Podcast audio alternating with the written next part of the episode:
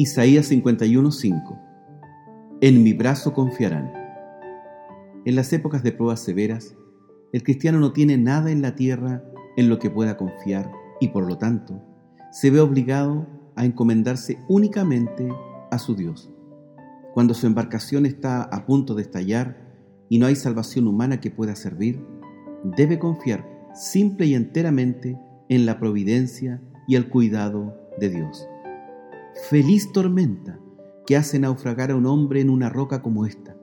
Oh bendito huracán que lleva al alma a Dios y solo a Dios.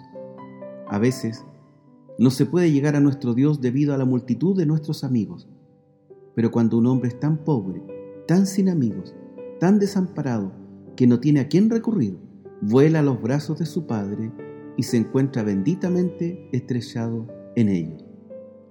Cuando está agobiado por problemas tan apremiantes y tan peculiares que no puede contárselos a nadie más que a su Dios, puede estar agradecido por ellos, pues entonces aprenderá más de su Señor que en cualquier otro momento. Es un problema feliz el que nos lleva al Padre. Ahora que solo tenemos a Dios en quien confiar, procuremos poner nuestra plena confianza en Él.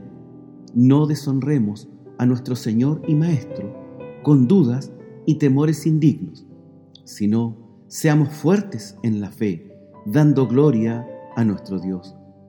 Mostremos al mundo que nuestro Dios vale diez mil mundos para nosotros.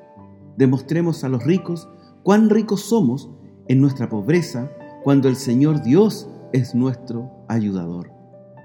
Mostremos al hombre fuerte cuán fuertes somos en la debilidad cuando estamos en los brazos eternos.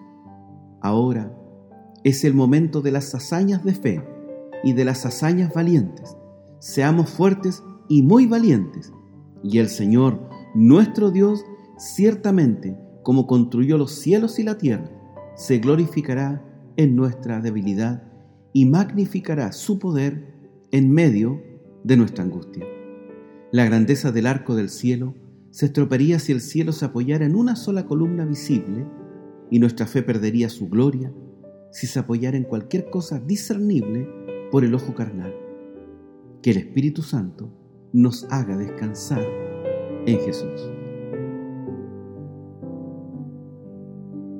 Radio Gracia y Paz, acompañándote cada día.